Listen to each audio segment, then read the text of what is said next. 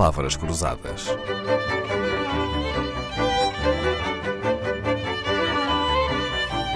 Porque quase tudo é uma questão de semântica.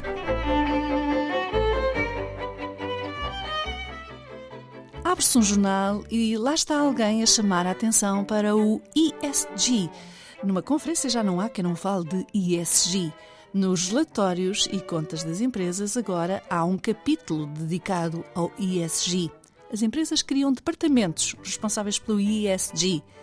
Discursos de banqueiros, empresários e industriais já não passam sem uma referência ao ESG.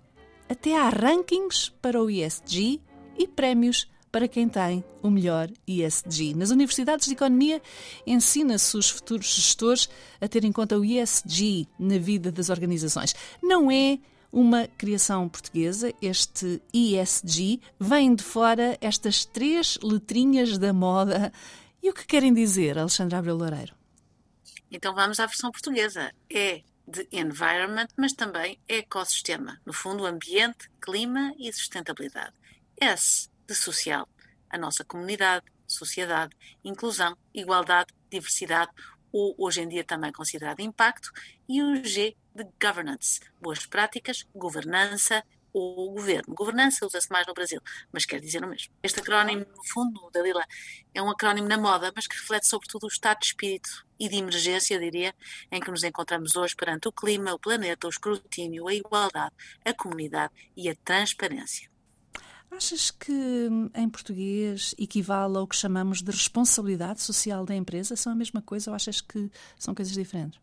Eu acho que é o, o, a ori... eu acho que é a origem da ESG, sem dúvida alguma, uhum. a responsabilidade social e o que cabe em cada um desta, cada uma destas letras é no fundo uma nova forma de ser, viver e de trabalhar, mas em conjunto e em transparência e com respeito por tudo o que são recursos naturais, ambientais e humano. Uhum. Cabe também aqui uma nova concepção de empresa, nova ou já não tanto, de que a empresa não existe apenas para dar lucro, não pertence apenas aos acionistas, a empresa tem direitos e deveres para com a comunidade, a sociedade, o ambiente.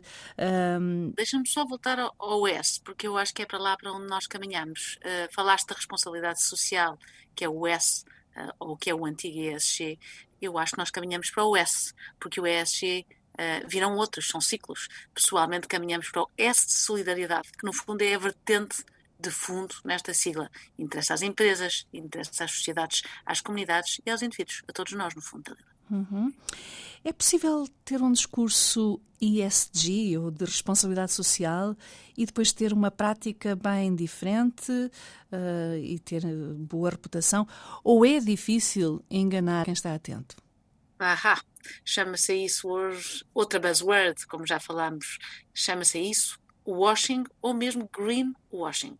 É um risco, uh, mas no fundo cada vez mais se caminha para o chamado Sustainability Reporting. Tu falaste dos rankings e dos rankings ESG, é isso mesmo, que permite no fundo conter, avaliar e demonstrar esse risco nas empresas, nos fundos de investimento, mas, sobretudo, mostrar o empenho dessas mesmas entidades em ter a certeza que o comportamento é de respeito perante todas as vertentes. É SG. Antes de ser inventada esta sigla, hum, nós já conhecíamos empresas que eram socialmente muito responsáveis. Mas então o que é que se chamava nesse caso? Haveria algum nome, Alexandra? Ou verbalizava-se menos uh, os comportamentos? Era lateral era, como tu dizias há pouco, a responsabilidade social. Essa era a única preocupação e era de forma lateral. Hoje em dia, o ESG trouxe essas três componentes para a mesa do CEO, mas não só do CEO, de todos nós. Portanto, todas as entidades, eh, cidadãos, eh, as nossas, os nossos filhos, todos estão preocupados com o ESG. É muito mais abrangente daquilo que nós tratávamos no passado, e ainda bem. Alexandra Abreu Loureiro foi jornalista em Londres, em Paris, com o International Herald Tribune, a CNN, a BBC World. Em Lisboa escreveu sobre política internacional independente, fez televisão na SIC, lançou a SIC Notícias.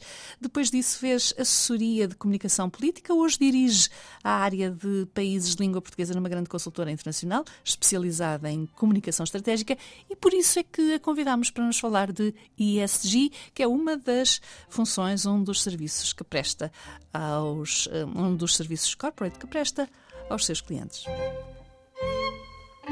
Palavras Cruzadas, um programa de Dalila Carvalho.